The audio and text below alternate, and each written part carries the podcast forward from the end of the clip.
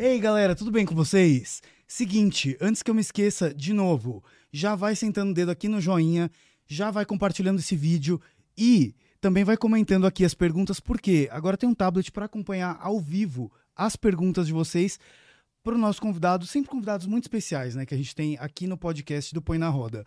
Hoje, eu estou muito feliz de trazer essa pessoa aqui, porque além da gente estar tá antecedendo o Dia das Mães, é, essa pessoa já participou de um vídeo no canal, só que os vídeos do canal costumavam ter 10 minutos de duração. Hoje a gente tem uma hora e talvez um pouquinho mais do que isso para conversar aqui com ela e vocês saberem mais detalhes dessa vivência, dessa história incrível.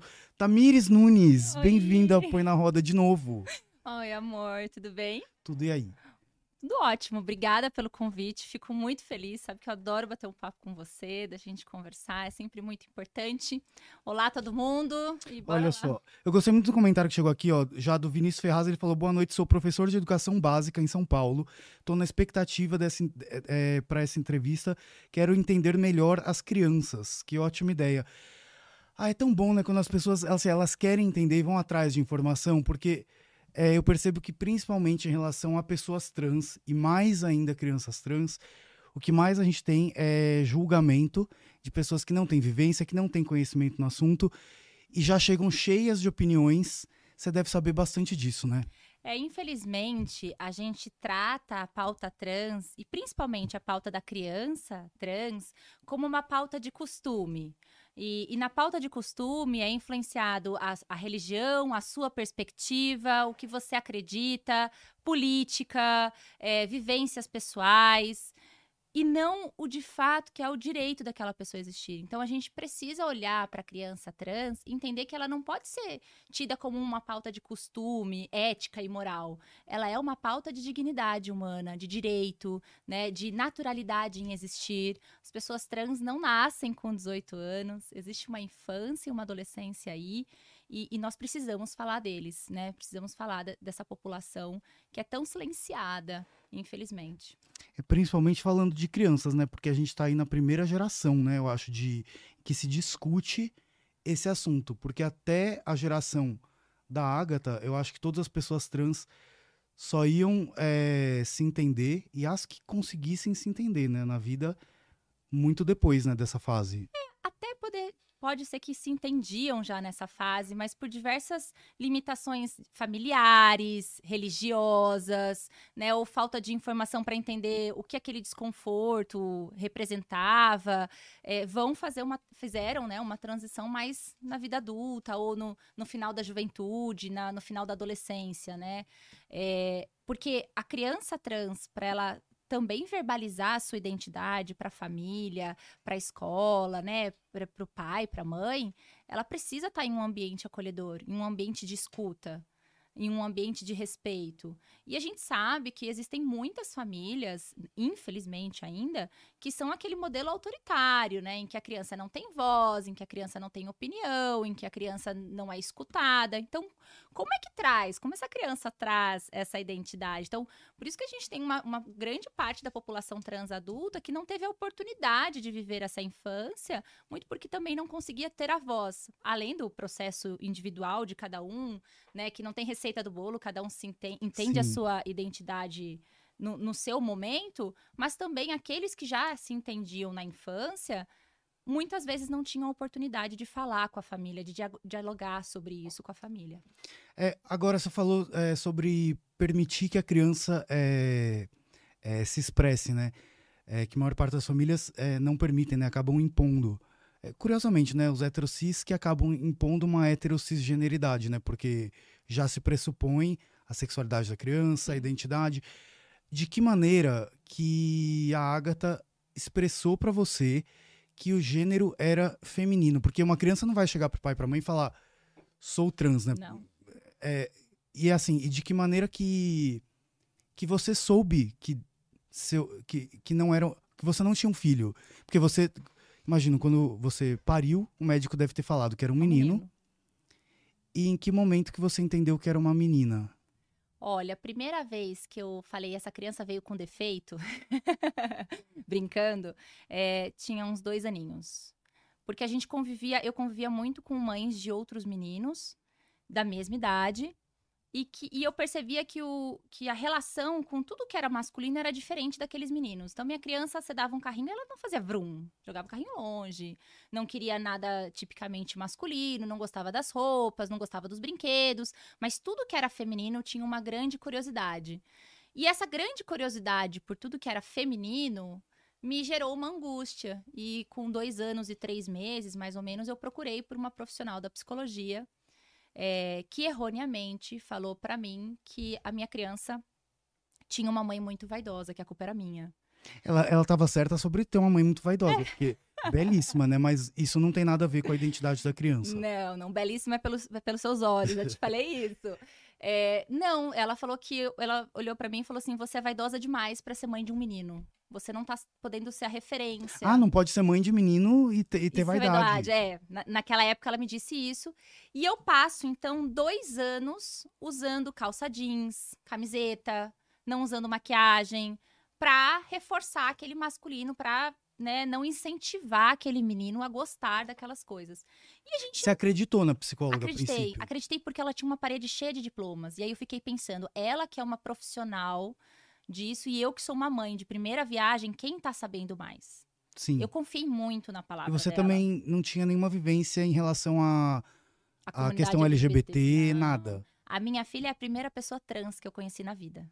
Meu Deus. Então eu não tinha nenhuma relação com a comunidade LGBT.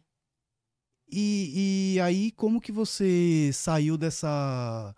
Hum, dessa, dessa coisa É. maluca dessa psicóloga A que gente falou? percebeu que, por mais que a gente incentivasse o masculino, a criança não respondia no masculino. Então, ah, a gente foi uma vez comprar brinquedo, ela me, ele, me- né, na época, o menino ainda me pediu um, um Batman, uma ba Batgirl. E aí eu falei que a Batgirl era muito cara e comprei o Batman. Chegou em casa, pegou o brinquedo e foi brincar de massinha. Eu falei, nossa, tá brincando com o Batman. Daqui a pouco essa criança vem na cozinha falando, olha mãe, eu fiz a Batgirl. E fez de massinha o vestido no Batman. Agora eu tenho a Batgirl. Mas deixa eu te perguntar uma coisa, que até falando sobre a minha vivência um pouco. Eu gostava muito mais de brincar de brinquedos de meninas, de brincadeiras femininas. Eu, é- eu escon- me escondia dos meninos na educação física pra jogar elástico com as meninas na escola. Eu me escondia com uma prima minha, que era três anos mais nova, atrás do sofá pra eu poder brincar com ela, com as Barbies dela, pra ninguém da família ver, porque era brincadeira de menina. Menina. Então, assim, desde as crianças até os adultos, quem visse ia me zoar. Mas. é, Isso não fala da sua identidade. Então, mas como que você sabe qual que é a diferença entre uma criança ser trans ou um menino que gosta de brincar de boneca e é um menino? O menino que gosta de brincar de boneca, ele tem interesse por aquele brinquedo ou por aquele personagem, né? Ou, né, é, para aquele modo de brincar. A, a criança que tem uma questão de gênero, no caso da minha filha, ela gostava dos brinquedos femininos, mas ela queria ser mamãe quando ela tivesse um filho. Ela queria ser, ela queria usar roupas de menina, ela queria ser respeitada no, no feminino, né? E ela trazia isso num lamentar. Ela começou com três anos e meio a falar: Mamãe, sabe o que é triste? E aí eu falava: Putz, ela vai falar que ela não pode comer a sobremesa antes do jantar. Uhum. Ela falou: É triste que eu não nasci menina, né? Seria mais feliz se Deus tivesse me feito menina. É isso, eu nunca tive. É, e aí. queria. Era, era mais uma questão de, de gosto de do que eu me gosto. identificava. Então, a, a criança que tem uma questão de gênero, essa questão, esse, gosto, essa preferência, essa identificação com, no caso da minha filha, com o gênero feminino, vai ultrapassar o brincar. Ela vai vir por uma questão de, de identidade mesmo, né? Então, muitas vezes o start, né, o alerta vem no brincar, mas a gente tem que observar, fica só no brincar ou ele vem para a identidade ou ele vem para questões mais pessoais? A minha filha com 3 anos, 11 meses e 15 dias, falou para mim, mamãe, se eu morrer hoje, eu posso nascer uma menina amanhã? Três anos. 3 anos e 11 meses. Mas, E, e, e quem Gente, dorme que, que, que entendimento isso? é esse que uma criança tem de. É É tristeza. muito profundo. Ela queria morrer para poder nascer uma menina. Então, Você via um menino triste. infeliz, triste. Eu via um menino que não sorri. Ele, e, claro, tinha momentos de felicidade, como qualquer outra criança, né? Era muito bem cuidado, muito amado, mas não tinha aquele sorriso solto, sabe? Aquela. Não tinha. Era um menino sempre muito contido, muito tímido, muito calado, muito reservado. E. E quando veio esse lamentar, né? Esse morrer, aí eu falei: não, tem alguma coisa errada. Não, não deve estar certo o que eu tô fazendo. Essa, essa psicóloga errou em algum lugar, tá, tá- tá tudo errado. É, eu lembro que quando eu conversava muito com o Paulo sobre quando ele era criança, ele, se, ele dizia que a vida inteira, até entender que ele era um homem trans, ele falava sobre uma angústia que ele sentia e uma auto-rejeição e uma. E que depois que a pessoa transiciona, e isso também em vídeos do canal, conversando com pessoas trans. O livro da Nani People, também na autobiografia, que ela fala que só entendeu que não era uma menina quando era criança, quando tomaram banho, meninos e meninas juntos. E aí ela viu que tinha uma coisa diferente. Ela perguntou. E aí falou: ah, porque você é menino e porque ela é menina. E na cabeça, a Nani entendia que, é, Não, que ela que ela conta no livro, ela, que ela era uma menina. E aí ela falou: ah, então eu sou diferente. Porque a identidade era tão, era tão, tão, tão natural Certa, tão natural. o gênero feminino, até que a gente tem, ai, tem uma passagem no livro dela que ela, é, quando o pai saía de casa, ela botava cestinha na bicicleta, porque menina, né, que tem bicicleta com Sim. cestinha, para poder andar. É, você vê que, que a, a questão é, é é muito, ao mesmo tempo que é nos detalhes, mas ela é muito profunda, né, Sim. de sim. dentro da pessoa. A pessoa vai procurando formas de, de, de, de trazer a sua identidade em diversos aspectos, né? Seja no brincar, seja no. a minha criança, eh, logo com dois anos, aprendeu a falar meu. E depois que ele percebeu que eu falava minha, ele começou a falar minha. E se recusava a falar meu. E Era meu brinquedo, era minha brinquedo. o então filho via o pai falando meu, via o pai pai- se vestindo que nem menino, sem maquiagem, tudo. Ou seja, tudo que a psicóloga falou não funcionou. E continuava falando minha. E o pai, como reagia? Ah, ele tinha a mesma angústia que eu. É, a gente imaginava que ia ser uma criança gay, né? Que ia ser um- uma pessoa homo- homoafetiva. Então a gente falava, ah, vai ser homoafetivo, tal. A gente nunca imaginou que fosse ser trans.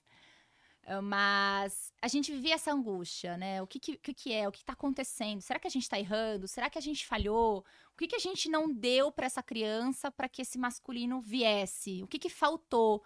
Porque nós, enquanto pais, sempre nos responsabilizamos, sempre nos culpamos, né? Aonde eu Sim. errei para que a minha criança não se sentisse bem no gênero que foi atribuído ao nascimento? O que, que eu falhei? E a gente sentava no sofá e ficava revendo a- criação que a gente tinha dado, o que, que a gente podia ter feito melhor. E a gente não encontrava respostas. Aonde está o erro? A gente não encontrava esse erro.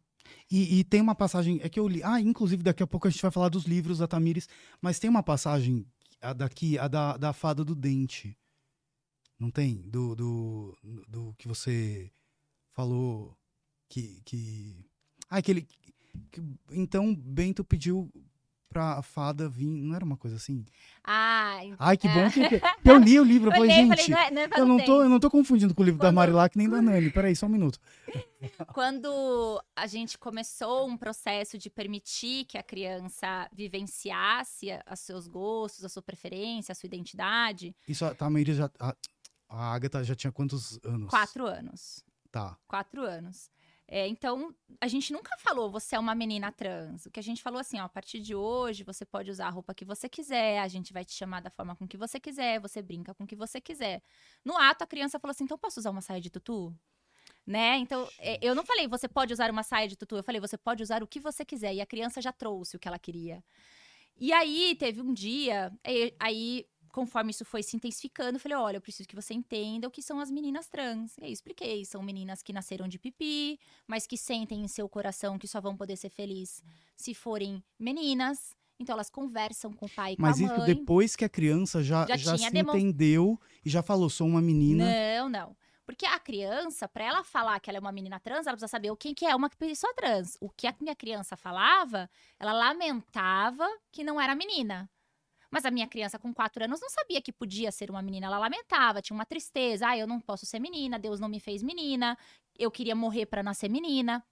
Então, um dia a gente sentou, já nesse processo de permitir que usasse as roupas que quisesse. Então, a minha criança já estava usando roupas femininas em casa, E tudo. é muito importante falar isso, é usar o que quiser, né? Não é assim, ah, eu permiti que meu filho usasse roupas femininas, eu permiti que minha filha usasse roupas masculinas. É, eu deixei a criança livre. É livre, é, É. livre. É chegar numa loja, porque as lojas de, de crianças, elas são divididas, né? O setor feminino e o setor masculino. É chegar na loja, parar na porta e falar: precisamos de uma roupa de frio, pra onde vamos? E a criança ir pra ala feminina. Né? Eu não direcionava mais. Eu falava, precisamos comprar uma roupa tal. Gente, você tá me falando isso, eu tô lembrando de mais uma história muito boa, assim, de, de- que o Paulo contava que, assim, ele tem uma irmã que tinha um ano de diferença. É, ou seja, mesmo pai, mesma Mesma mãe, mãe. mesma família. Quando a mãe ia levar pra fazer compra, comprar roupa, do nada aparecia com uma bermuda, boné e não sei o quê. E a irmã com, os- com as roupinhas de menina, Sim. ainda mais roupa de menina criança, que é tudo cheio de sainha, Colorida. frufru e tudo mais. E tentava botar a meia calça, tirava, ficava de fralda. Sim. E, cara, é muito louco como é uma, uma, uma questão É muito uma questão forte muito a da natural, identidade. né? Que assim, a criança não tem nem noção exatamente do que é o homem ou do que é ser mulher, mas ela já se identifica com um dos universos, né? É, na verdade, uma criança, a partir dos 24 meses de vida, ela tem estrutura cognitiva para entender o que é gênero. E como que ela entende esse gênero? Ela vive numa família nuclear, ela vive numa família estendida, tipo vovó, tio, tias, amigos, e na escola. Uhum. E essa criança, ela observa padrões se serem repetidos. Então, o meu pai usa bigode, o zelador da escola usa bigode, o porteiro da casa da minha avó usa bigode. Logo, bigode é menino. A minha mãe usa salto alto, a minha tia usa salto alto, a diretora da escola usa salto alto. Logo, salto alto é feminino. Então, essa criança ela já tem estrutura cognitiva para fazer essas ligações. E ela vai colocando em caixinhas, menino e menina, porque nós somos uma sociedade que dividimos muito isso, o feminino e o masculino. Então, a criança replica. E quando a criança enxerga, né, tem aquela noção do feminino e masculino, do- da- dos principais conceitos do que ela entende que é feminino e masculino, a criança se posiciona. 98% das crianças se posicionam congruentes, né, ao que foi atribuído ao nascimento. 2% vão falar, mas peraí, você tá me botando aqui, mas eu queria estar aqui. E mesmo, isso é muito importante a gente falar também, eu acho. Mesmo as crianças que são hétero cis, isso é todas as crianças. Um menino que nasceu com pênis e é hétero, ele também vai, né, é, manifestar é, que ele é um menino. Sim. Porque ele se identifica como um menino. menino E a menina hétero cis também vai, vai. se manifestar. É porque parece que a gente tá falando exclusivamente de um processo que é exclusivo Quando de você crianças percebeu trans. que você era homem? Você algum dia se questionou, será que eu sou homem? Ou não? Não, em momento algum. Então, a minha Mas filha como- também. como a ela sociedade sempre foi natural sempre- ser menina. Então, mas como a sociedade sempre presumiu que eu era menino, pra mim Ninguém te perguntou. É, mas foi uma questão ser gay, porque aí o presumir que era menino tem que gostar de menina, mas aí é uma questão da atração, né? Sim. Mas que nem você falou, eu nunca me vi como menina, até já por curiosidade, sei lá, a menina tava pintando unha com esmalte na escola, aí pintava pra ver como é que era, mas assim, era uma curiosidade, não era de maneira alguma uma uma angústia do tipo, nossa, eu preciso Ou um pertencer, desejo suprimido. é, preciso pertencer a esse universo. Mas, mas retomando a história da fada, então quando a gente Ah, explicou, é, a história da fada, galera. quando a gente explicou o que era uma, uma menina trans, a gente nunca falou você é uma menina trans, a gente só falou que as pessoas trans existiam e que era uma pessoa trans, né? Que nasceu de pipi, mas que sentia no coração que podia ser feliz sendo menina, e eram meninas, como qualquer outra menina. Explicamos isso pra criança, mas não falamos você é isso, mas explicamos que existiam essas pessoas pra pra pra ela. Isso depois de todo o processo de anos, né? De vocês. É, é, já aos quatro anos isso. E aí um dia ela chegou e falou assim: mãe, eu sei o que aconteceu comigo. Eu falei, o quê? Ela falou: eu nasci menina, veio uma bruxa, me transformou em menino e agora eu tô esperando a fada que vai vir me transformar em menina de novo. Ela fez uma réplica da história da Bela Adormecida, que adormece. Então a, a Bela Adormecida nasce, vem a bruxa, né? E ela tá esperando o beijo do príncipe pra acordar. E ela falou: eu, eu nasci menina, veio uma bruxa má, me transformou em menino, e eu tô esperando a fadinha vir e me transformar em menina. E eu precisei falar: não, filha, não, não foi isso. Né, Na época eu falei: não, filho, não foi isso. Você é um menino, mas se você sente que você vai ser feliz sendo menina, tudo bem, a sua mãe tá aqui. E a gente não precisa esperar fada nenhuma. É quando você sentir que você quer ser essa menina. Em que ponto que você virou a chave, assim? Que você viu que você tinha uma filha e não um filho? Que você falou. É uma, é uma menina. Teve esse momento? Teve. Teve. Teve quando eu dei a primeira boneca. É, foi aniversário de quatro anos. Ele, na época, me pediu um aniversário de unicórnio. E, e eu fiquei com muito medo de fazer uma festa de unicórnio. Porque eu fiquei com medo dos outros pais não deixarem os seus filhos irem. Ai, eu queria de fazer uma esta- festa. Vou fazer a minha de, quando fizer 40 anos. Vai ser uma festa de unicórnio. Me Ah, convida, hein? Tá. É, fiquei com medo dos pais não irem, de, de boicotarem a festa, ou de não convidarem para outras festas, ou de acharem esquisito, e fiz uma festa do Mickey. Quando ele chega no buffet, ele para e fala: Essa festa não é minha. Essa festa não é minha, mamãe. E ele não entra. E ele fica na porta do buffet. Ele fica na porta do buffet a noite inteira. Tinha 35 crianças Criança, lá. festa, tudo que criança gosta. Brigadeiro, enfim, pula-pula. E ele não entra. Ele fala, mãe, essa festa não é minha. Que horas a gente vai embora? Ali, naquele dia, eu falei, deu. Eu não vou mais é, ceder para que os ou- para, para aquilo que os outros falam que é o certo. Gente, Quem vai me dizer o que é certo pra minha criança é minha criança, porque é como ele se sente, não adianta nada. Eu fiquei com medo dos outros, fiz uma festa pra que fosse padrão para as outras famílias e a minha criança tá aqui na porta. Adiantou alguma coisa? e essa festa foi só a gota d'água, né? Porque você já Foi. tinha tentado muitas já coisas. tinha tentado muitas coisas. Fora psicóloga, né? É, já É. tinha tentado muitas coisas, já tinha comprado cachorro macho pra ser mais uma influência masculina em casa, os hormônios, os, os O cachorro cheiros do tá lá? Tá ainda lá o pipoca. Tá. Não, não, não veio, não cumpriu a missão dele, mas tá lá, fazer Agora, agora ele é um defensor da. Ou É. ela que defende ele também, não sei. É, eles são parceiros. Porque eu conheci a Ágata e, ai, cara, que menina fofa, incrível. Ai, eu não posso falar, eu sou suspeita pra falar porque eu amo ela. Tem uns comentários muito legais aqui vindo. É... Que pauta maravilhosa, Tamires, no Dia das Mães. Essa expressão de gênero, é, o menino falou assim, porque ele, a, é, a mãe dele sempre ficava no grupo de. É, mas a gente falou disso. De meninos que. A mãe dele gostava de jogar futebol. Mas aí é uma questão da, da- que a gente já É, falou, mas né? aí Do é gosto é da um identidade. gosto por um esporte, mas Sim. aquilo não influencia na sua identidade, na forma com que você quer que os outros te respeitem, né? Mas ó, a Amanda falou: me entendi trans aos 34 anos. Muito porque não tinha acesso a nenhuma informação e pouco chegava até mim.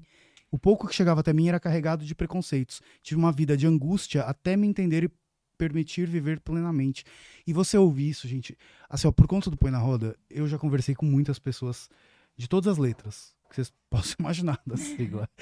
E de pessoas trans, você ouve o relato, é muito parecido. Não tem uma que eu tenha conhecido que não tenha, desde a infância, é, já assim, e, e conforme foi crescendo, sentiu esse desconforto. E o como isso gera sofrimento, né? Gera, é. E, e a gente tem que pensar, vale a pena a manutenção desse sofrimento? Vale a pena a gente cercear o direito da pessoa a ser feliz em prol de um medo, em prol de agradar a sociedade, em prol de estar mais adaptado e mais passível dentro de uma sociedade? Vale a pena provocar tamanho sofrimento? E qual que é o impacto no psicológico, no emocional? Né? Eu fico pensando, a minha criança com 3 anos e 11 meses pensava em morrer. Se eu não tivesse permitido aquela transição, será que ela não tinha se matado ou tentado alguma coisa? Não, estatísticas estão aí, né? Infelizmente, Exatamente. pessoas trans, eu acho que é oito vezes maior a chance de cometer, não e, é? e suicídio. apesar, e apesar de eu gostar muito de ser mãe do menino, quando a minha criança falou em morrer, eu parei e falei assim: eu gosto de ser mãe do menino ou eu gosto de ser mãe desta pessoa? É e aí eu, aí eu entendi, eu gosto de ser mãe dessa pessoa. Eu não quero que essa pessoa morra. Eu não quero que essa pessoa morra. E é curioso que antes do bebê nascer, antes de poder fazer exame lá de o que passa o negócio na barriga, qualquer ultrassom, Ultrassom. fala assim, ah, é menino ou menina? Fala, ah, é importante que venha com saúde. Nunca falei isso. Eu sempre falava, eu quero menino, Deus me livre, vem uma menina. Então, mas gente, o que você mais ouve por aí é, quero que venha com saúde. Aí se vem um menino, vem uma menina, e a pessoa questiona essa identidade, ah, não, Mas vai é ser porque isso. ninguém coloca Cadê a é saúde? menino, menina ou trans. A gente fala entre menino e e menina, tanto faz. Agora, ninguém, vamos ser sinceros, nenhuma mãe tem sonho de ter um filho trans. Isso não é uma maternidade que a gente pensa. É que Não a é mãe... uma maternidade desejada, não é uma maternidade que a gente tem referência pra falar, olha, se for trans tá tudo bem. Nem passa pela nossa cabeça que a gente vai ter uma criança trans. Não, não passa. Assim, a gente passa na cabeça que pode vir com alguma deficiência, a gente passa na Gay. cabeça que pode vir com várias outras questões, mas não passa na cabeça que você vai ter uma criança trans. Então não é uma maternidade desejada, não é uma maternidade nem pautada. Então não tem como a gente falar, "Ah, é, é uma opção. Não, não é, porque a gente nunca pensa nisso. Mas quando você diz que não é uma maternidade desejada, é... Não que a criança não seja desejada. Não que a criança. Eu amo a minha filha, gente. Eu amo Sim. a Agatha Maria. Ela é dona e proprietária do meu mundo. Mas não era a, a maternidade. é, eu não almejava ser a mãe da trans. Eu almejava ser mãe de uma criança cis hétero. Até porque deve ser bem difícil ser mãe de uma menina trans, né? De uma criança trans, é. De uma criança trans. É porque a gente vive com um medo muito injusto. Eu acho que é muito injusto a conta que eu deito no travesseiro toda noite. Porque a mãe do Bento, vamos lá, o Bento era meu filho que morreu aos quatro anos de idade vivo. E a mãe do Bento, eu tinha um problema só. Toda vez que eu falava que eu queria um filho só, todo mundo me falava assim: quem tem um não tem nenhum. Ele vai passar o Natal na casa da namorada, isso aqui você vai perder o seu filho. Então, quando ele nasceu, eu fiz uma promessa para que ele casasse com uma mulher órfã. Porque aí o Natal seria na minha casa. Esse era o grande problema da mãe do Bento. Porque o Bento, ele era privilegiado, ele, ele era um menino branco. Mas era Ele, triste. ele tinha uma expectativa de vida de 75 anos. Então, a mãe do Bento sonhava com muita coisa. Ela podia ser fútil. Ela podia sonhar com bobagens. E aí, a mãe da Ágata. A mãe da Ágata tem que entender que a expectativa de vida da Ágata é 35 anos. E 35 anos é muito pouco para uma mãe. Então, eu não tô nem aí com quem ela vai casar e onde ela vai passar o Natal. Eu só quero que ela esteja viva. E eu acho muito injusto isso. Eu acho muito injusto eu não poder sonhar com frivolidades com a minha filha. Sonhar com pequenos detalhes, porque eu sempre quando eu me pego sonhando com pequenos detalhes para ela, eu eu paro, lembro da violência e eu falo, pode ser que não chegue lá. Se ter uma menina cis já deve ser muito preocupante num mundo machista, imagina ter uma menina trans, né? É aterrorizador. É, a minha filha já passou por algumas situações, a gente já passou por algumas situações, já foi ameaçada de morte, a minha filha já, já teve uma criança. violências na escola, é, já, já escutou na escola que a menina de pipi sempre apanha. É, enfim, Escutou isso na escola? na escola, de alunos mais velhos, sabia que, você, que a menina de pipi sempre apanha? Se você voltar aqui amanhã, você vai apanhar. E que, e que ela tinha fez? seis anos de idade. Tirei da escola, claro. Mas a escola não, não, não tomou nenhuma atitude em relação ao Não, menino? a escola, uma escola, principalmente particular, não vai brigar com dezenas de pais, dezenas de alunos em prol de uma de uma criança. É muito mais fácil essa escola expulsando a gente aos poucos, né? Quando ela normatiza ou não dá ênfase à, à grande problemática que aquele fato aconteceu, ou ela não dá relevância, ou não, não faz uma atuação séria com, com aquele bullying transfóbico, ela não entende o quanto é perigoso uma fala dessas para uma criança, tanto para criança que pratica a fala, tanto para criança que escuta a fala, né? Então, as escolas elas, elas vão é, fazendo vista grossa numa forma de empurrar a gente para que a gente saia de lá. Numa forma de falar, olha, procure o teu espaço, procure a tua- o teu grupo, que aqui não é. Então, eu tirei. Então, a, a minha... E como que você encontra uma escola? As escolas não estão preparadas Não estão. para lidar com isso. Hoje, é, a Agatha já tem oito anos de idade. E quando a gente foi matricular ela nessa escola, a gente perguntou: você quer que as pessoas na escola saibam que você é uma menina trans? Ela falou: não. Porque você sabe que eles batem na menina trans. Ai, gente, mas é muito cruel isso. Aí eu falei: tá bom, então, como ela tem todos os documentos certificados, a certidão, tudo certinho, na escola ninguém sabe que ela é trans. Nem direção, Nada. professores. Ninguém. E se tiver um acampamento, uma aula de natação, não sei, alguma Ela coisa. a gente vai dar um jeito dela se trocar sozinha. A gente desenvolve a autonomia dela pra isso. E o dia que ela quiser contar, ela conta. É muito cruel isso, porque você tem que escolher qual o caminho menos difícil, né? Qual que é o caminho que tem menos danos? Só que em prol disso, como eu sou uma pessoa mais ou menos pública, né?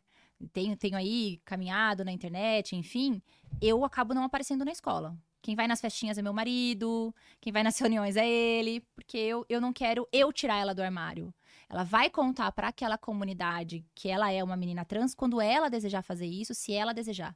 Não pode ser eu que vou tirar ela do armário. Então, eu acabo não aparecendo nessa escola. Eu, eu evito muito aparecer na escola. Quem vai é meu marido. É, eu ia te perguntar se ao mesmo tempo não é bom que saibam, porque a gente sabe que as primeiras, como é a primeira geração, é que sempre é que leva mais Pancada. pancada, né? Porque é quem abre o caminho. Mas, como você falou, né? É uma decisão dela, então. É uma decisão é. dela e eu tenho que respeitar. Sim. Porque quem vai sofrer vai Sim. ser ela. Entendeu? Então eu não posso impor ela, ai, saia do armário porque eu acho. Não. Eu tenho que respeitar. Até porque quem já sofreu foi ela, né? Então. é, E é muito injusto. Eu acho muito injusto eu não poder sonhar com, com as frivolidades, acho muito injusto eu ter medo da minha filha ser espancada. Eu acho muito triste quando uma criança no escorregador fala para ela que ela não que não pode brincar com uma criança do tipo da minha filha. No escorregador todas as crianças são iguais. Não, de, Eu não, acho que não tem criança, tipo de criança. em qualquer lugar, gente. Sim, mas assim, É. né, no escorregador todas as crianças são iguais. É, Não tem tipo de criança. Tem criança brincando e criança que não brinca. Só isso. No escorregador. sim. Então, não deveria nenhuma criança ser proibida de brincar no, no escorregador da minha, com a minha filha, como já foi, entendeu? E aí você acha que em algum momento ela vai falar que ela tá pronta pra falar que ela é na uma outra escola, trans? ela ficou dois anos na escola anterior lá em Curitiba e chegou um momento que ela falou pros melhores amigos dela. E aí foi quando a gente começou a ter problemas na escola. Foi quando fizeram uma festinha de Halloween, convidaram todas as crianças, menos ela. Só por ser uma menina na trans. Isso que é uma festa de Halloween, né? Que as crianças vão fantasiadas, ainda tem Exatamente. desculpa. Assim, não, não é uma festa de debutante que as meninas. Mas não, mesmo não uma que festa seria- debutante, ela que tem seria- direito não, a estar é, lá. Não, não que fosse um motivo, eu tô dizendo.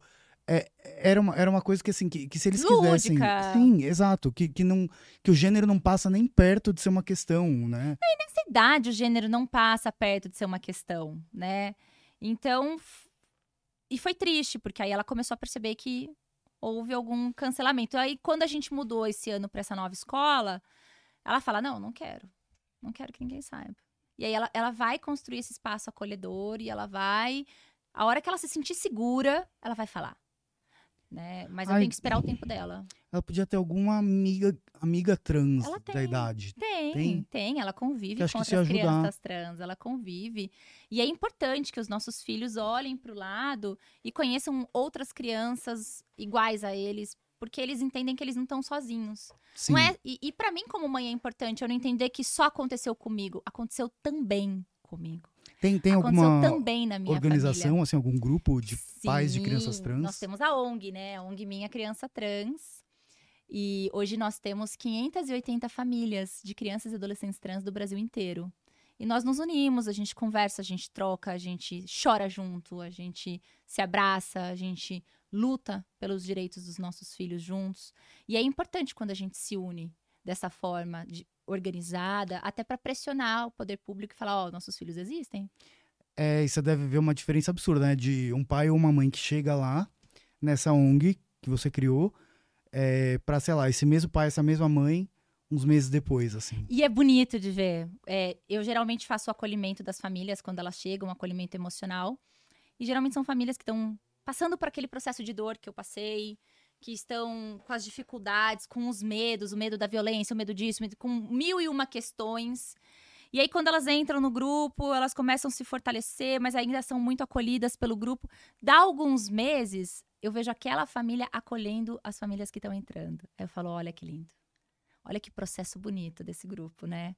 A gente se fortaleceu, aprendeu, construiu uma mãe empoderada ali para lutar pela sua cria e agora ela tá acolhendo outra mãe. Então, esse é o processo mais bonito que eu vejo. E aí chega um momento que ela tá tão empoderada que às vezes ela até sai do grupo. Fala, olha, agora eu tenho outras problemáticas mais importantes porque essa daqui já, já tá dominada. E eu acho lindo isso. Eu acho bem bonito esse movimento. Tem umas mensagens chegando aqui. Amanda falando, hoje com 37 anos me assusta pensar que já passei da minha expectativa de vida. A Mônica Carva- Cavalcante falou aqui, Tamires é um anjo de luz na vida de muitas mães.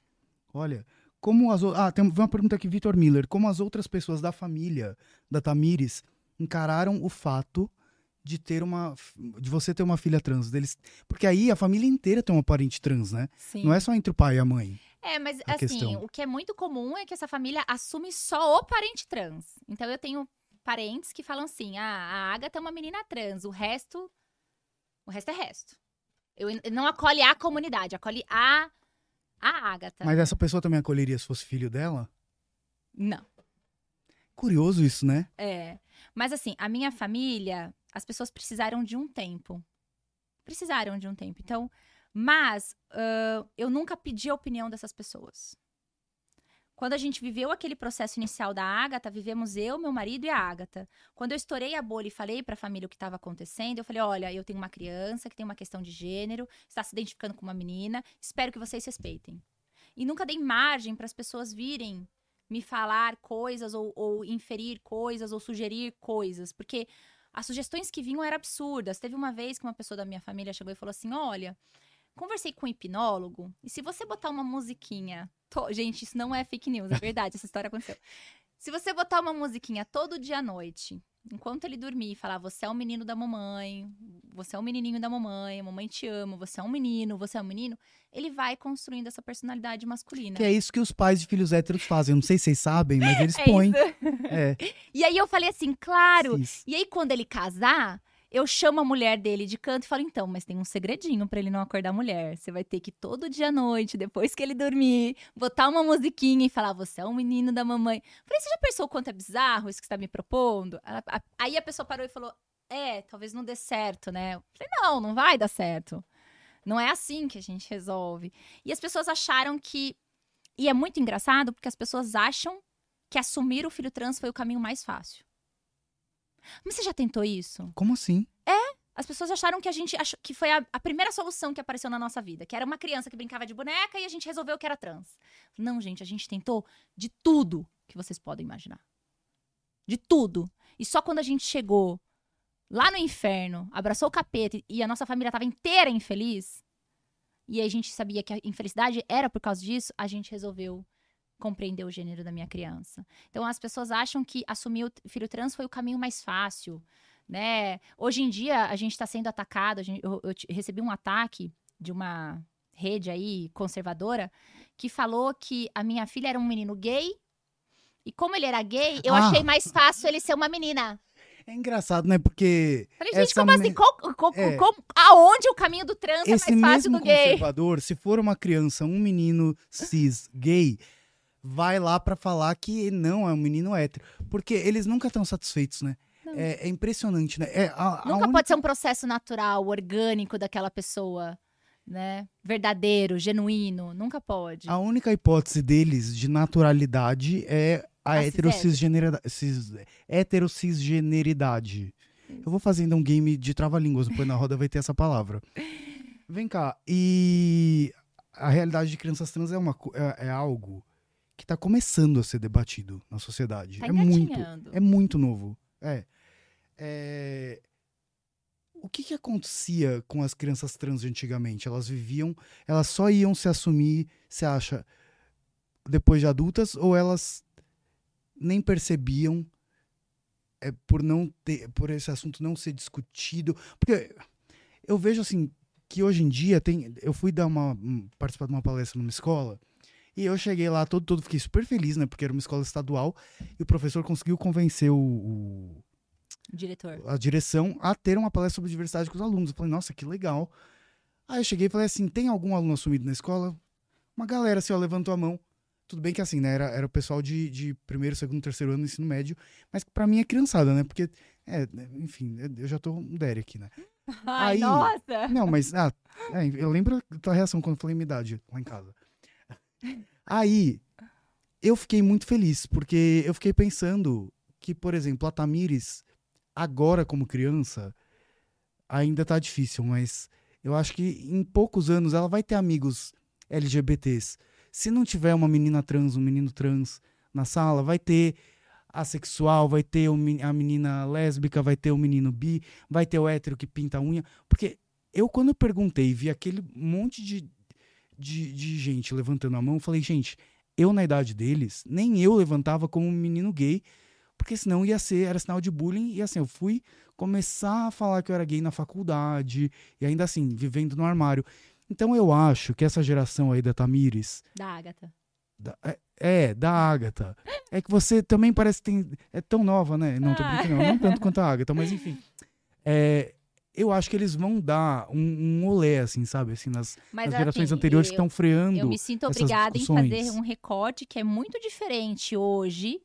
Um menino se assumir gay e, um, Completamente. um- e uma pessoa se assumir trans na escola. Sim, É com- completamente. As vivências, a- apesar de ambos estarem é, vulneráveis e passarem por violências, são questões diferentes. Hoje em dia é, é muito mais tranquilo, né? Claro que as pessoas gays, as pessoas lésbicas, elas sofrem Sim. violência, sofrem discriminação, mas ainda não é tanto quanto a pessoa trans. Então, há uma diferença ali da, da galerinha se assumir bissexual, da galerinha se assumir lésbica, e de um menino levantar e falar assim: eu sou uma menina trans. Há uma diferença. Isso, isso ainda eu não vejo esse movimento acontecer, né? Porque ainda tem muito tabu, ainda tem muita opressão. É, na verdade, até entre os adultos LGBTs existe mais dificuldade, né, com as pessoas trans. Exatamente. Em políticas públicas e uma série de questões, né? Então, eu acho que ainda há uma, uma grande dificuldade nisso, mas eu, eu tento proporcionar que a Agatha tenha o máximo de contato com pessoas trans. Então, eu tenho amigas trans, ela tem crianças trans que ela convive, e eu quero que ela se inspire nessas pessoas. Eu quero dar referência. Eu não posso ser uma referência para minha filha porque eu sou cis mas eu tenho, tento oportunizar o máximo possível de referências trans na vida dela, para que ela se inspire, para que ela saiba que ela pode ocupar qualquer espaço a hora que ela quiser, porque ninguém vai dizer que ela é menos menina, não enquanto eu estiver aqui para fortalecer ela. A não ser que ela, né, não queira. A não ser que ela. É. Aí, se, se vira o desejo dela, eu também Sim. tô aqui para comprar briga com ela. A briga que for. Se a felicidade da minha filha estiver em jogo, eu tô comprando a briga. Mas, gente, é, é tão, é tão improvável, né? Tem pessoas que justificam o preconceito delas, eu já percebi isso assim na internet. É, como, por exemplo, casos isolados de pessoas que destransicionaram. Uhum. Mas você percebe que o que é destransiciona dentro das pessoas trans, né? Que já é um, um 2% dentro da população, né? Sim. E que também eu acho que é um direito da pessoa e que não, não invalida a, a, a, o direito das que transicionaram. É, nós, enquanto adultos, cis, héteros, é, tomamos tantas decisões que mudam a nossa vida, que causam impacto na nossa vida. Por que, que a gente tem que pegar a pessoa trans e, para justificar um preconceito, a gente fala, não, mas não pode mudar nunca? Não. Né? Eu me mudei de cidade, de estado, é, eu posso mudar minha religião, eu posso mudar é, o meu gosto, eu posso mudar a forma que eu me visto. Eu, há dois anos atrás, usava cabelo liso, agora eu uso meu cabelo natural. Eu posso mudar tantas coisas, eu posso mudar meu emprego, eu posso mudar tantas coisas que impactam de formas maiores ou menores na minha vida. Por que, que eu tenho que pegar na minha filha e falar assim, não, não vou deixar você ter trans, porque isso, se isso mudar, não, eu vou te acolher agora, porque agora isso faz sentido para você. E a gente vai construindo. Enquanto você, isso fizer sentido com você, eu tô com você. E como que é a questão de saúde, hormonização? Como que funciona com, com quando a pessoa é menor de idade? Vamos lá, isso é muito importante para vocês saberem, gente. Criança trans não toma hormônio. Criança trans não faz cirurgia. Repete comigo. Criança trans Todo mundo não junto. toma hormônio. criança trans não faz cirurgia. Então, as crianças fazem a transição social, que é a modificação daquilo que incomoda elas: cabelo, vestimenta, nome, né? Na fase da puberdade, que é uma fase específica, Tanner 2 da puberdade, geralmente nas pessoas com vulva, vagina, isso acontece entre 11 e 12 anos, e nas pessoas com pênis, entre 12 e 13 anos, é, é a pessoa trans, né, a juventude trans ali, pode fazer o bloqueio hormonal. O que, é esse bloqueio hormonal? É exatamente a mesma medicação que se dá para crianças que fazem tratamento de crescimento ou que se dá para crianças que fazem é, tratamento para puberdade precoce. É uma medicação que não é hormônio, é uma medicação análoga ao hormônio e que vai fazer com que aquelas características sexuais secundárias não se desenvolvam, vai inibir o desenvolvimento dessas características. Então, no caso da minha filha, ela não vai desenvolver pomo de Adão, não vai desenvolver barba, ela vai ficar com corpinho de criança. Até mais ficar mais velha. Aí, Entendi. com 16 anos, então só. Então fica bloqueada dos, dos 12 até os 16. Isso tudo se a criança quiser, né? Se a criança quiser. Exato, sim. Se a, cri... a Agatha é uma criança que ela já fala para mim, mãe, eu não quero ter barba. Porque você viu como meu pai fica horroroso de barba? Imagina, não vai combinar com a minha maquiagem. Eu falo, não, filha, se esse, se esse é seu desejo, você não vai ter barba. Então ela já é uma criança que manifesta que ela não vai querer ter essas características. Então ela já está em acolhimento especializado e claro, gente, esse bloqueio ele é feito com equipe multidisciplinar, psicólogo, psiquiatra, endócrino, Sim, pediatra. Não é, um não é que a gente chega lá na farmácia é. e aplica, né? Tem toda uma equipe de adultos responsáveis olhando por aquela criança, para aquele jovem, né? E aí com 16 anos, tem a hormonização cruzada. Então, as meninas trans recebem, recebem o estrógeno e, a, e os meninos trans a testosterona. Precisa? Não, pode ser que não queira. Ó, eu quero só bloquear, mas eu não quero receber a testosterona. Eu quero só bloquear e não quero receber o estrogênio. E cirurgias para modificações corporais só com 16, é, 18 anos, desculpa. Cirurgias para modificações corporais só com 18 anos. Então, a transição da criança é uma transição social. E, e pelo que você falou, né? Ela tem muito tempo pra pensar, repensar, porque assim, ela tá tomando bloqueador, enquanto ela toma bloqueador, bloqueador, essa equipe vai trabalhando tudo. com ela. O bloqueador, ele é 100% reversível. Então, essa equipe vai, vai acompanhando ela psicologicamente, psiquiatricamente, né? Pra saber se ela tá é, tranquila em relação à identidade dela, se ela tem algum questionamento em relação à identidade, e vai, cons- vai ajudando ela nessa identificação. E se em algum momento ela quiser parar o acompanhamento é, do bloqueio, a gente para e é reversível e a testosterona vai vir e se desenvolver normalmente. É, isso também me lembrou muitas histórias de pessoas trans que eu já ouvi pelo canal e de pessoas trans que eu tive vivência, assim, tipo, e, amigos e. é, de que a primeira tentativa, ou pensamentos, ou atitude em si, de suicídio veio justamente na puberdade. Porque é quando, os o corpo hormônios vão com tudo para a direção oposta ao que a pessoa se entende, ao que ela sente.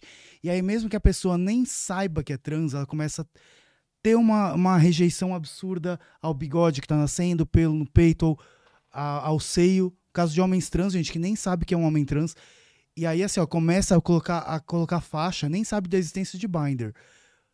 Porque o seio começa a crescer e aquilo. E é curioso que as pessoas que dizem que ah, estamos querendo preservar as crianças, estamos. Não. Cadê essas pessoas quando essas pessoas estão querendo se Choram no banho tão querendo se suicidar. Exatamente. Onde estão essas pessoas? É, A cadê a filha, preocupação delas com o bem-estar do ser humano nessa hora? a minha filha uma vez tentou cortar o pipi. Meu Deus. Ela pegou a tesoura e falou assim: "Não, mãe, pra eu ser uma menina de verdade, eu vou cortar meu pinto". Peraí. E aí eu peguei, tirei a tesoura da mão dela, Quantos escondi, anos? ela tinha quatro. E aí eu escondi a tesoura da mão dela. E aí eu construí muito com ela que o pipi fazia parte do que ela era, que o pipi era pra fazer xixi, que ela não era menos menina por causa do pipi dela e, e que tava tudo bem. E, e isso foi uma construção com ela. E hoje ela se dá muito bem. Aí, deixa eu contar essa história. Ela chegou pra mim semana Não, passada. mas isso, isso é muito grave, porque assim, isso é uma, é uma criança se automutilando. assim, Ela pode morrer numa dessa. Pode, Ela pode ter uma hemorragia, pode. ela pode perder um órgão. Exatamente. E é por isso que a gente tem que acolher. E, e- e a gente fez todo um trabalho de, de fortalecimento do pipi dela. Então, quando eu dava banho, eu falava: olha que pipi cheiroso, que pipi bonitão, você é uma menina de pipi linda e não tem problema nenhum. Então, hoje ela se dá muito bem, porque a gente ajudou ela, mas ela já teve um momento de conflito com esse pipi. E provavelmente pode ser que ela tenha momentos de conflitos com outras partes do corpo dela ao, ao longo da vida, e a gente vai ter que estar ali para dar suporte e apoio. Porque a disforia corporal, ela é uma coisa que nós, pessoas cis, muitas vezes não entendemos, mas que nós temos obrigação de levar a sério, de levar muito a sério. Porque a disforia corporal pode levar à mutilação, pode levar à doação suicida, pode levar ao suicídio. Então, por mais que a gente não entenda aquele sentimento, por mais que a gente não entenda, às vezes, aquela angústia que aquela parte do corpo causa, nós temos que levar a sério e tentar ao máximo ajudar a pessoa trans, a criança, o adolescente, o adulto, a lidar com aquilo, né? E não colocar mais gatilhos, né? E não, não a- incrementar ainda mais essa situação. Então, acho que a gente, enquanto pessoa cis, a gente nunca vai entender de fato o que é essa disforia, mas nós temos obrigação de respeitar e levar a sério. Muito bem. Ó, só ler aqui o comentário da Amanda, que é um lembrete que eu acho que é, é- que é importante sempre lembrar, que nenhuma pessoa trans, homem trans, mulher trans, pessoa não binária, ninguém é obrigado a usar Não, hormônio, ninguém é não. obrigado a fazer cirurgia. É, tudo é uma vontade da Pode- pessoa, né? Exatamente, não tem nada que é compulsório. Sim. Tudo são possibilidades e aquela pessoa vai vendo se aquela possibilidade faz sentido pra ela ou não. Mas deixa eu te contar uma história engraçada que, a- que, a- que aconteceu com a Agatha essa semana. Ela chegou pra mim, na, eu tava buscando ela na escola, e ela falou assim: mãe, eu gosto de meninos. Falei, tá, eu sou gay. Eu falei, não, filha. Ela falou, mãe, eu tenho um pinto, você se lembra disso? eu falei, filha, eu nunca esqueci que você Tá tem um sete pinto. anos, né? Oito. Oito. Falei, filha, eu nunca esqueci que você tem um pinto. Ela falou, então, eu tenho um pinto e eu gosto de meninos. Falei, mas você é o quê? Menina. Então, meninas que gostam de meninos são hétero. Mas então meu pipi não faz problema com isso. Não tem nada a ver o seu pipi com o fato de você gostar de meninos. Então, se eu gostar de meninas, eu sou lésbica. Isso, filha, se você gostar de. Então, ela mesma questionou se o, o, o pênis fazia alguma diferença em quem ela gostava. E eu falei, Gente. não. E, e quando essa, essa dúvida vem, a gente tem que lidar com muita naturalidade, né? Porque ela questionou e eu lidei. Você é uma menina. Se você gostar de meninos, você é hétero. Se você gostar de meninas, você é lésbica. Porque a sua identidade não tem nada a ver com a sua sexualidade. E é importante a gente entender isso, que gênero é uma coisa, sexualidade é outra, e que existem pessoas trans que são lésbicas, existem pessoas trans que são Sim. gays, existem pessoas trans que são bissexuais, e isso não tem nada a ver uma coisa com a outra. É, é muito importante falar isso, até porque muitas pessoas trans, mesmo transicionando, por conta dessa confusão de identidade, gênero e sexualidade, acabam não se permitindo serem elas mesmas, gostar do que elas gostam, porque existe Acham essa que isso confusão. vai deslegitimizar a É. identidade. Uma vez, eh, eh, tenho pessoas que falaram assim, mas ele é, tran- ele é um homem trans e gosta de homens, então pra que é homem trans? Ixi, já ouvi tanto isso. Não, gente, Porque é porque Paulo- é a identidade dele. Quem ele gosta é outra coisa. Gente, mas não é, deixa eu perguntar, não é cansativo? Porque você vive tendo que explicar muita, muita coisa pra muita gente. Porque assim, é, são várias camadas, né? Uma pessoa trans é uma camada, uma criança é outra camada, uma menina é outra camada. Aí assim, Eu falo que eu tô abaixo do, do cocô do cavalo do bandido, né? Existem todos os direitos. A, a questão da criança trans tá ali, ó, embaixo do cocô do cavalo do bandido. A gente ainda tem, infelizmente, a gente ainda vai ter que explicar e explicar e explicar muito para conseguir naturalizar a existência, conseguir conquistar direitos. Mas eu estou disposta, porque esse meu processo ele começou pela minha filha, mas ele já não é mais sobre ela. Ele é sobre todas as crianças. Eu, eu, eu, recentemente passei por uma situação muito delicada e eu pensei em desistir de tudo. Eu falei, minha filha tá bem, eu vou desistir não, de não, tudo. não, não, você tem uma ONG aí, tem 500 famílias que E aí eu comecei a lembrar a história da- de cada criança. Eu comecei a lembrar cada mãe que eu acolhi. Cada criança que eu vi transicionar, cada adolescente. Eu comecei a lembrar cada ligação que eu já, já fiz com mãe chorando e chorei junto, e segurei na mão virtualmente, falei, vamos lá, eu tô com você, não desiste do teu filho que eu não desisto de você. E eu falei, putz, não é só por ela. Então eu não posso desistir. Vem cá, você falou que são quantas é, 580. famílias? 580. De- desses casos todos, é um ótimo. É muito bom, porque isso, isso é quase uma ciência, né? Você tem, uma, tem um, um- um grupo aí que você já observou muitas coisas. Teve algum caso de destransição de Não. criança? Nenhum. Ou seja, Nesses três anos, nenhum. e aí você tem uma boa amostra aí. Tem, tem uma amostra. Que eu acho que, que, que dá pra gente tirar boas É, mas o, o aí. estudo mais recente, que é o estudo Por- TransU, eu, eu falo porque ele fala eu- de 2,5% só Sim. entre crianças. Que a destransição de crianças é 2,5%. E não é 2,5% das crianças, é 2,5% das, das crianças, crianças trans, que já são. E, e dentro desses 2,5%, 50% são destransições temporárias. Ou seja, é uma criança que está sofrendo muito bullying na Exato. escola, é uma criança que está sofrendo bullying na, na religião, ou que ela está apaixonada por alguém que falou que só vai, né? Então, ela destransiciona temporariamente para conquistar uma acess- acessibilidade, uma aceitação maior naquele meio que ela tá. E muito futuramente, na vida adulta, ela vai transicionar de novo. Então, a gente ainda tem dentro desses 2,5%, 50% que é temporário.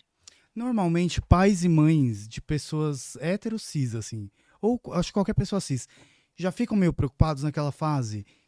Que assim, a Agatha tá com 7 anos, tá com 8. Quando tá com 8, 9 anos, sabe o que? Tá naquela coisa pré-adolescente e que a sexualidade vem vindo, vai- vão vindo conversas com os amiguinhos, vem a curiosidade. é, Eu imagino que se já tem pais de pessoas cis que ficam preocupados com uma criança nessa fase, como que é isso pra quem é pai ou mãe de uma criança trans? Aterrorizador. É porque naturalmente ela vai ter conversa ali entre as meninas. Olha só, eu me preocupo se quando a minha filha der o primeiro beijo, se o cara vai socar ela depois, quando ele souber que ela é trans. Eu me preocupo com isso. Eu me preocupo se, ela- se eu tenho que ensinar ela a contar, mas aí eu fico pensando, ela não tem que dar obrigação, ela não tem que justificar nada pra ninguém. Por que, que eu tenho que ensinar ela a contar? E aí, aí eu fico nesse, nesse looping, sabe? Eu tenho que ensinar ela a contar, mas se eu não ensinar ela a contar e o cara depois descobrir e espancar ela no primeiro beijo, Ela tem noção de que ela é mais. é, não, a Agatha ela é muito preservada, ela não tem acesso à internet, ela não sabe o que, que a mamãe trabalha, Ela não sabe. Então, ela, ela sabe que a mamãe trabalha com outras mamães, mas ela acha que eu sei que eu ensino a trocar fralda, que eu, enfim. Porque o dia que a minha filha entender o trabalho que eu faço, ela vai entender que eu faço porque eu tenho medo que ela morra. E que a sociedade é cruel com ela e que a sociedade quer matar ela. E eu acho muito injusto uma criança de 8 anos ter que saber disso. Então, a, a preocupação da minha filha tem que ser a festa junina, a roupa que ela vai estar, tá, tem que ser o parquinho que ela vai brincar, tem que ser a, a sobremesa antes do jantar. Não, não morrer. Isso é uma preocupação que eu tenho que ter enquanto ela é criança. Isso é uma preocupação minha. Eu tenho que garantir que o mundo esteja bom para ela enquanto ela é criança. Eu tenho que garantir que os espaços em que ela está ocupando sejam espaços seguros. Ela não tem que se preocupar com isso. Infelizmente, a gente tem que blindando ela enquanto ela ainda é muito nova para aprender a se defender. Porque a gente sabe que a coisa lá fora é cruel. Gente, eu tô, eu tô pensando aqui que eu sempre penso, se eu tiver um filho um dia, se não, que eu imagino que ia ser um pai muito preocupado. Agora, assim, é... eu não sei, eu, eu acho que eu ia, eu ia criar uma redoma de é, é, vidro eu, eu, em volta, pra não sei. quem tá escutando a gente, tem filho cis hétero, e aí às vezes não imaginam o tamanho da nossa preocupação, eu vou fazer uma pergunta. Você já se preocupou como seu filho faria xixi? Porque quando a minha filha vai num banheiro público. Mas a preocupação é se vai fazer na cama ou não. Não, pois é. Só. Quando a minha filha vai num banheiro público, a Agatha gosta de fazer xixi em pé. É um direito dela. Ela é uma menina de pênis. E vamos combinar que. É muito mais prático, higiênico. Que, pessoas que têm pênis, sejam mulheres ou homens, é, é, principalmente banheiro público, é, é muito mais fácil. Sim. Só que eu tenho medo, porque quando você tá num shopping ou num restaurante, as baias mostram o pé. Então, enquanto ela faz xixi, eu fico do outro lado da porta, com os meus pés na, cobrindo a direção da pé dela. Porque eu tenho medo que alguém observe a direção do pé dela e fale alguma coisa. Então, sim, eu tenho medo quando a minha filha faz xixi. Eu tenho medo que alguém agrida ela nesse momento. E é injusto eu ter medo que a minha filha faça xixi. E é injusto que uma pessoa trans tenha medo de fazer xixi. Sim, que é o que todas as pessoas fazem. Exatamente, porque xixi, gente, é só xixi. Sim. E é muito injusto tudo isso. Isso me, me dá uma indignação muito grande. E eu tento usar o meu lugar de privilégio de uma mulher cis, branca, hétero, que tem uma passibilidade, para dar, dar voz a, a, tudo isso, a toda essa, essa caca que, que existe toda essa fragilidade, essa vulnerabilidade que existe. Nossa, por isso que é tão importante a, a, a, essa organização né, do Minha Criança Trans, porque eu imagino o quanto vocês não dividem nessas né, dores, as mães, os pais. E como é o, o pai da Agatha em relação a tudo isso? É muito engraçado que as pessoas sempre perguntam dele, né? Ah, mas por que, que ele não aparece? Ah, mas... Gente, vamos lá. Meu marido nunca gostou de redes sociais. E quando eu resolvi. Quando eu entendi que não tinha nada que protegesse a minha filha no Brasil. E quando eu resolvi, eu, quando eu vi que não tinha ninguém que estava disposto a fazer algo efetivamente por ela, aos quatro anos de idade, eu, eu sentei com meu marido e falei: eu vou ter que me jogar no ativismo. Eu vou ter que ir atrás de política pública, eu vou ter que passar, começar a entender de lei. E eu não vou poder trabalhar. Então a gente reorganizou a nossa vida financeira, então, o meu marido, ele exerce tanto ativismo como eu, porque ele tá lá em casa trabalhando para eu estar tá aqui. Ele tá lá sustentando todas as contas para eu estar tá aqui. Então, existem várias formas de exercer esse ativismo e ele tá lá me ajudando. Ele só não tá na linha de frente, mas ele tá aguentando todo um resto para eu poder estar tá na linha de frente com outras preocupações que não se a conta de luz foi paga ou não. Meu Deus.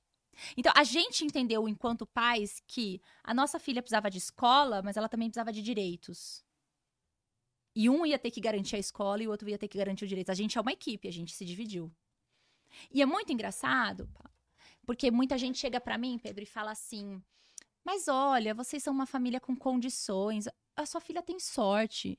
Ela nunca vai precisar se prostituir. É, por que, que você está entrando nessa? Por que, que você está resolvendo ir pro ativismo? Para que, que você está se jogando nas redes sociais? E sorte acaba. Mas a Agatha vai ter tanto orgulho de você. Não, mas a gente precisa entender. entender que sorte acaba. A minha filha não precisa de sorte. A minha filha precisa de direitos. A minha filha precisa viver uma sociedade que respeite quem ela é. Aí sim, eu posso parar a minha caminhada.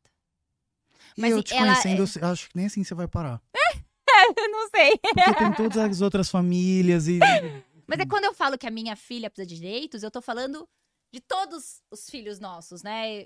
Todos os nossos filhos, porque o direito que eu conquisto para minha filha, ele não vem assim, olha, esse é um direito conquistado para a Agatha Maria. Sim. Não, esse é um direito para todas as crianças trans. Então, o caminho que eu abro, eu não abro para a Agatha, eu abro para ela, mas eu abro pro, pro Luca, eu abro pro Luiz Guilherme, eu abro para Luiz, eu abro para Celeste, eu abro para todos eles. O processo de mudança de documento, gênero, nome, é tão fácil quanto para pessoas trans adultas? Não. Não, é só via judicial. Ah, não, não, mesmo com o pai e a mãe reconhecendo. Sendo, é só via judicial. Então, é aquele mesmo processo de antigamente, de pessoas trans, que é bem mais burocrático, Que tem demora. laudo, que tem que dar relatório com CID, com tudo isso. É só via judicial. E os profissionais de saúde, para darem esse laudo? É uma confusão, porque assim, é, o, o Conselho Nacional de Justiça fala que a retificação de menores de 18 anos tem que ter esse. esse né, os juízes pedem, exigem esse relatório psicológico ou psiquiátrico com CID. O, a- o- Conselho Federal de Psicologia fala que não pode dar o CID, porque dar CID é patologizante. E a gente fica no meio do termo e fala, tá bom, e aí? Enquanto isso, os Gente, nossos filhos não têm direitos. é enquanto, enquanto vocês institucionalmente discutem se quem vem primeiro é o ovo ou a galinha, a minha filha fica sem. Então, eu vou pela linha de menos danos. Menos danos é, para especificamente o processo de retificação, eu, emito, eu, eu solicito o relatório com o CID, porque eu não vou cercear minha filha do direito à dignidade do nome dela, porque tem uma, uma questão, né? Claro, se eu não precisasse desse CID, perfeito, mas enquanto eu preciso dele, eu infelizmente me submeto, porque o direito da minha filha tá além de, de qualquer questão. Agora, te falar um negócio. Além da ONG, quer dizer, não sei o que, que surgiu antes, foi o livro ou a Olha, ONG? o livro, Eu quero mostrar para as pessoas porque esse aqui é um livro, e não é um livro para quem tem crianças trans. não. Não é um livro para pais de crianças trans. É um livro para todas as pessoas. É, tá, é, tá pegando na minha câmera aqui, dá pra ver. Não sei se tá focando ou não, mas me senti bem blogueirinha agora. tá. Mas, gente, esse livro é um livro incrível. Eu já li, eu, eu chorei em várias partes. É, é, para você que acha que tem alguma opinião formada sobre crianças poderem transicionar, não poderem. Primeiro, vai, vai pelo menos pesquisar. E tem pouco material a esse respeito, né? Tem. Esse foi, se eu não me engano, o primeiro livro autobiográfico a falar de crianças trans no Brasil. E, gente, pra comprar ele no meu direct, só me chamar arroba minha criança trans, Porque esse livro não tem editora. Por quê? porque nenhuma editora me quis. Pois é. Nenhuma livraria me quis. Então, se você tem uma livraria e quer botar meu livro lá, me chama no direct. É, arroba minha criança trans no Instagram, tem todas as informações. E da última vez que eu te encontrei, você foi me levar esse outro livro. Isso. Que já virou uma autora e tanto, né? Já tá no segundo. Esse é a menina no espelho. Ele, as crianças não nascem com preconceito, elas aprendem o preconceito. E assim como elas podem aprender o preconceito, elas aprendem o respeito. Então, esse é um livro que ele é uma forma de você falar com crianças que crianças trans existem, de uma forma natural, Pra criança cis também. Pra criança, é para criança cis. É, uma, é, é um livro para criança cis, para você ensinar que existem crianças diferentes e, e, e abordando o assunto da criança trans de uma forma tranquila, lúdica, que aquela criança tenha condições de absorver aquele Gente, conteúdo é lindo, é e aprender a respeitar que existem crianças, existem meninas de pipi, existem meninos de pepeca e que tá tudo bem, todo mundo vai poder brincar no Tá aí, escorregador. ó, ótimas sugestões de presente. Você vai dar presente pra um adulto, vai dar presente pra uma criança. É, E vamos construindo uma sociedade melhor. Acho que principalmente, um bom presente, principalmente pra pessoas cis é, se informarem. Mas, falando em presente, eu tenho um pra dar pra você aqui. Vai, Olha vai! só, vamos ver o que, que é. Oba! Ai, não é um presente. Assim, você merece o mundo, né? Eu queria te dar um caminhão de prêmios do Faustão. Mas eu acho que você vai gostar muito porque é muito legal. Gente, que coisa! Olha, mostra pra câmera ali, ó, pra Ó, tua. olha, não, vira- aqui, aqui. É, Que coisa mais... Eu vou na parada de São É Paulo com ele. Olha isso, gente. não é lindo. Galera da Imperium Lex que faz. Eu vou ter que aprender a bater o leque agora. Arroba, meu Deus, peraí que agora eu não lembro se é Imperium dos Lex ou Imperium Lex. Imperium dos, Dos leques. leques no Instagram, tá escrito aqui. Aham. E, gente, eu amo porque. Lindo, Não é amei, lindo? amei Império dos E- Leques. Olha, ai, gente, olha, te falar, viu? Ficou agora muito lindo, tô apaixonada. faz assim na deles. Chegar ali um menino que, que não, não trata a Agatha que nem uma... Eu ia falar princesa, mas essa coisa também da gente ficar reforçando muito, né, no, do, da menina de, de princesinha, também é uma coisa, que eu não sei, que, que não trata a Agatha que nem uma maravilhosa, faz isso. É isso. Isso. É. E é legal você falar disso do princesa, É, que a é, gente tem que pensar nos elogios que a gente dá pra crianças. Porque às vezes a gente fala pra criança, pra menina, né? Ela foi lá e fez algo super legal. E você fala assim: nossa, como você é uma princesa. O que, que isso construiu na autoestima dela? Não é muito melhor a gente chegar pra menina e falar assim: olha, você foi muito inteligente, você foi sagaz. eu amo né, aquela, já você aquela foi camiseta? criativa. É, lute como uma menina. Sim. Eu já vi um lute como uma menina trans. Eu achei preciso dessa. incrível. Ai, tá aí. Quando que é o aniversário da Agatha? Já foi, amor, lembra? Ai, meu Deus, é verdade, foi em janeiro. Ai, eu le... lembra que eu, eu tava no processo de voltar com o canal, tipo, uma reunião do podcast foi, foi. no dia. Ai, eu fiquei bem mal, porque aí eu lembrei, já tava aí, ai, olha, mas enfim. Mas tá aqui, a Agatha também vai ficar bem feliz, vai com isso. Vai. E eu acho que ela vai acho que ela vai roubar. Vai roubar É, de mim, claro. Gente, o leque também é quase o tamanho dela, né? Quase. Mas eu vou fazer uma foto dela com ele e vou te marcar, porque ficou muito lindo. Ai, não, gente, ah, vocês duas, né? Ela é maravilhosa, eu eu sou fã dela. Mas eu acho que a gente tem que pensar na forma com que a gente faz elogios para crianças, porque isso vai- é, um, é um reforço de estereótipos de gênero desnecessários e que não ajudam na autoestima. Claro que em alguns momentos falar que a menina é uma princesa, que o menino é um campeão, é legal. Mas se o menino fez uma coisa inteligente, fale: olha, você foi inteligente. Uhum. Você foi rápido, você foi sagaz, você foi criativo. É muito melhor do que falar assim, nossa, você foi um campeão. Campeão do quê? Sim. Né? Princesa do quê? De quem? E quem Que diz que reino? vida- Cadê o reino é, que ela é uma princesa, E, né? e quem falou também que a vida de uma princesa é legal, né? Que a gente viu aí, olha, te falar os documentários aí da família real. Eu acho que eu não queria ser uma princesa, não. Olha, se a gente voltar à época medieval, eu prefiro estar do lado das bruxas. Vamos lá. Ai, total. Sim. Vem cá, tem uma pergunta que chegou aqui do Vitor Miller. Perguntar qual a relação da Tamires com os LGBTs antes do nascimento da, da Agatha e depois. É, na minha faculdade, eu tive alguns contatos com pessoas gays, é, com homens gays, mas foi sempre muito supérfluo, nada, nenhuma amizade muito íntima. Quando eu caso com meu marido, a gente se insere numa, numa vida muito cis hétero. Vocês nunca tiveram muita vivência, assim? Não, é, a gente tinha amigos cis héteros, casados, as meninas todas donas de casa, os homens todos trabalhando na mesma empresa, e esse era o nosso grupinho. A vida de, de família tradicional Família, a família Margarina. E, e aí, quando a- vem a minha filha, ela desperta o meu olhar não só para ela, só para a vivência dela, mas para toda a comunidade. E eu busco me chegar mais próximo, né? Então hoje eu tenho grandes amigos que são gays. Eu tenho amigas que são lésbicas, eu tenho amigas que são trans, né? Eu tenho grandes amigas que são trans. Amo os meus os meninos gays que, que são meus amigos, eu falo pra eles, amo vocês. E então eu, eu, eu me permiti conhecer a comunidade e entender melhor a comunidade, porque eu também só consigo entender a minha filha quando eu entendo quem já passou por ela, quem tá à frente dela, né? Isso, isso é muito importante.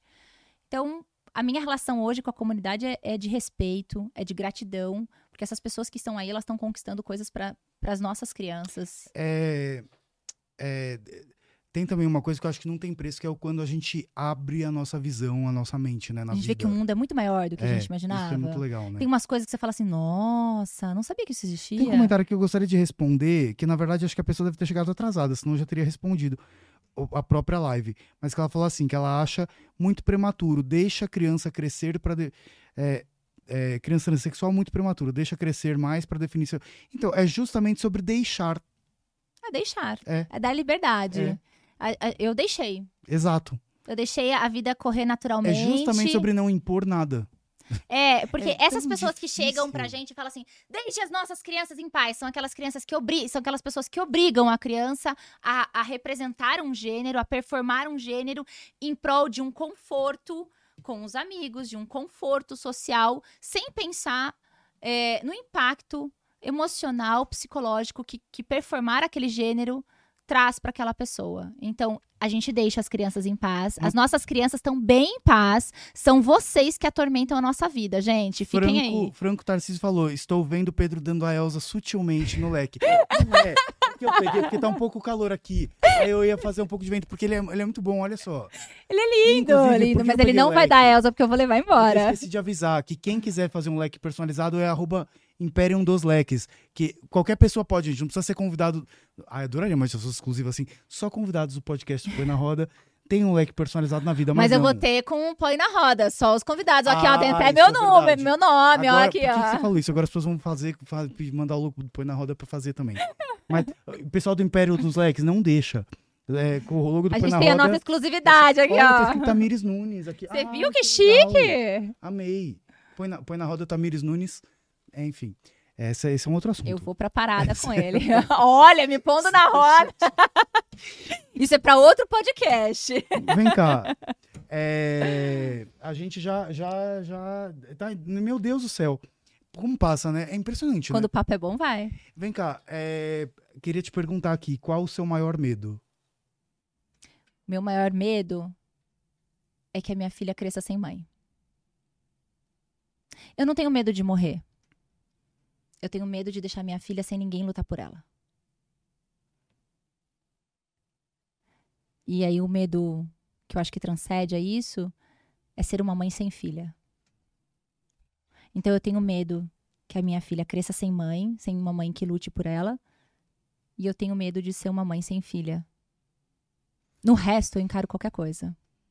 Só não tirem a minha filha de mim. Só não levem ela embora. Porque o resto vem. Vem que a gente encara, a gente dá um jeito, a gente chora, a gente se abala, a gente se joga no chão e a gente levanta no dia seguinte. E a gente se recupera e a gente se reergue. Enquanto eu tiver ela, enquanto ela tiver a mim, eu acho que, que tá tudo certo. É, recentemente eu recebi bastante ameaças, né, contra a minha integridade física. E aí meu marido falou assim: Você não tem medo de morrer? Eu falo: Eu não tenho medo de morrer. Porque quando eu morrer, eu morri. Eu tenho medo de como ela fica quando eu morrer. Quem vai cuidar? Quem vai fazer tudo que eu tô fazendo por ela? Quem vai cuidar da forma com que eu cuido? Quem vai amar? Quem vai cantar a musiquinha todo dia de manhã pra ela? Porque não é só também sobre a causa trans. É sobre ser mãe, né? É sobre o amor que eu tenho por ela. Então, meu maior medo é deixar minha filha sem mãe e ser uma mãe sem filha. Pra qualquer pai ou mãe, né, consciente, assim, que você pergunte qual é o maior medo da vida, a pessoa diz, ai, perder o meu filho. Porque realmente eu acho que a maior dor que pode existir na vida é até, né, por ser uma coisa que vai totalmente contra, assim, a A, ordem na natureza. da natureza. É, um pai ou uma mãe perder um filho. Mas ama. um pai de um Agora, filho cis você viver hétero. com medo de perder a sua filha. É, porque um pai de um filho cis hétero, ele sabe que pra ele perder aquele filho tem que acontecer uma grande tragédia, uma fatalidade. Pra eu perder a minha filha, basta um cretino cruzar meu caminho. Basta um ignorante, um preconceituoso cruzar o caminho dela. É, é, tô sempre muito perto disso acontecer. Eu não preciso de uma grande fatalidade, eu preciso só de uma pessoa com má vontade. Como que você se sente quando você vê essas. Porque são assustadoras as estatísticas relativas a pessoas trans, né? São, elas são assustadoras, mas eu não permito que me paralisar por elas. Eu também procuro ver as estatísticas das pessoas trans brilhando. Ah, e a gente eu procuro olha, olhar inclusive. pro outro lado. Se o jornal tá falando que as pessoas trans morrem, eu quero olhar pro outro lado e ver quantas pessoas estão assumindo cargos, quantas pessoas trans estão brilhando, estão tão, tão conquistando espaços, e eu prefiro fomentar isso. Quanto mais a gente falar na nossa sociedade que as pessoas trans são brilhantes, são maravilhosas, são capazes e podem ocupar o espaço que elas quiserem, mais a gente vai empoderando para que, esse, que esse lugar seja ocupado. Inclusive, semana passada tivemos um exemplo Maravilhoso! maravilhoso. Foi excelente Aqui, aquele post. Que é Erika Hilton, nossa futura primeira presidente travesti do Brasil. Vai ser. Ai, gente, olha, você imagina. Olha, eu quero ver como é que vai ser a composição desse ministério ainda, Erika Hilton. a gente vai bater o leque. Vai ser maravilhoso. posse. Vai ser a primeira presidente, vai subir a rampa e vai. vai vou, vou dar um leque verde e amarelo, assim, pra ela. Pra, a gente vai ressignificar o verde e amarelo, né? Porque até lá Claro. a gente tem um tempo. É, Com bastante purpurina, quem sabe. a gente antecedendo agora Dia das Mães, terminar com essa pergunta aqui, que é clichê, mas mãe tem tanta coisa clichê, né? Mãe é tão lindo. Mãe é clichê. Mãe é, É. clichê em pessoa. O que que é ser mãe pra você? O que que é amor de mãe? É amar mesmo quando dói. É amar mesmo quando aquele filho significa a extensão de tudo que você não sonhou, não quis e não desejou. É amar mesmo quando aquela pessoa significa, a felicidade daquela pessoa significa o fracasso dos seus sonhos. aceitar a minha filha foi entender o fracasso de tudo que eu tinha sonhado para o meu filho. E mesmo assim eu amei. Então, para mim, o amor de mãe, ele é um amor que, que ele passa por esse fracasso, ele passa pelo, pela dor, ele passa por entender que o nosso filho não é a extensão daquilo que a gente quer. Ele é alguém que está ali para mostrar quem ele é. E isso não vale só para a mãe do trans, mas para a mãe do LGBT, para a mãe do que queria um filho advogado e ele foi lá foi ser jogador de futebol, é, para a mãe da, meni, da, da menina que queria que a menina gostasse de rosa e a menina gosta de azul. A gente precisa entender que os nossos filhos serão o fracasso dos nossos sonhos. Serão a extensão daquilo que a gente não queria, daquilo que a gente não imaginava. Em diversos aspectos, não em todos, né? Mas em diversos aspectos e que tá tudo bem. E que a gente pode amar do mesmo jeito, a gente pode respeitar do mesmo jeito. E a gente pode criar um, uma relação de cumplicidade, de união, de respeito, mesmo quando isso dói. Porque, claro, quando um filho não atende uma expectativa nossa, quando o filho representa esse, esse fracasso dos nossos sonhos, né? Os sonhos que eu tinha, eu fracassei porque eu não consegui cumprir esses sonhos. Dói. Dói. Traz dor. Mexe com a gente. Mas mesmo assim, a gente acha uma forma, a gente olha para o outro feliz e fala: é essa felicidade que vai me fomentar a amar. Eu acho que é isso. Eu amei. Tem uma mensagem que acho que representa muito a importância da gente trazer esse tema para ser discutido aqui, que é eu e meu marido temos dois filhos cis héteros. Entendi essa questão, essa questão, um medo, mas no caso a Tamires da Camires, é, temos medo, né, das questões, mas no caso da Tamires sei que é multiplicado. Ai, que, que acho que é esse muito. Não, é a empatia teu, que a gente vai teu gerando. papel, mas o que você vai. vai o que você acrescenta com isso que você decidiu fazer no mundo pela Agatha e, e pelo que você está fazendo por todas as crianças trans. Ai, eu, eu. Olha, ela fala de um jeito que dá vontade de chorar. Eu queria falar sobre isso. Tamires para presidente. Acho que já temos aí uma disputa. Erika Hilton, Tamires. Não, a Erika vai primeiro. Ai, eu amei. Tamires, obrigado por você ter Ai, vindo. Eu que agradeço. Gente, Esse papo foi maravilhoso. Por favor, todo mundo, ó, arroba minha criança trans. Tem os livros lá. E também sigam, compartilhem. Porque a gente não adianta a gente só militar para dentro da bolha, né? A gente precisa não, levar informação fora. a gente precisa estourar a bolha. Precisamos falar. E obrigada pelo convite. Eu que te agradeço. Amei, mulher amei, amei, amei. Salva vidas. amei. Obrigada, sabe que você mora no meu coração. Né? Gente, não esqueçam de deixar like, comentar, depois compartilha essa live por aí. E os cortes vão estar tá lá no Instagram, no meu, do Põe na Roda. E obrigado pela mensagem do amor de mãe, porque eu tava, você tava falando aqui, eu falei, que corte bom que eu tenho pro Instagram do Põe na Roda no Dia das Mães, nesse domingo. Ai, que bom, fico feliz. Tá bom, gente, beijo pra todo mundo. E obrigado a todo mundo que acompanhou aqui.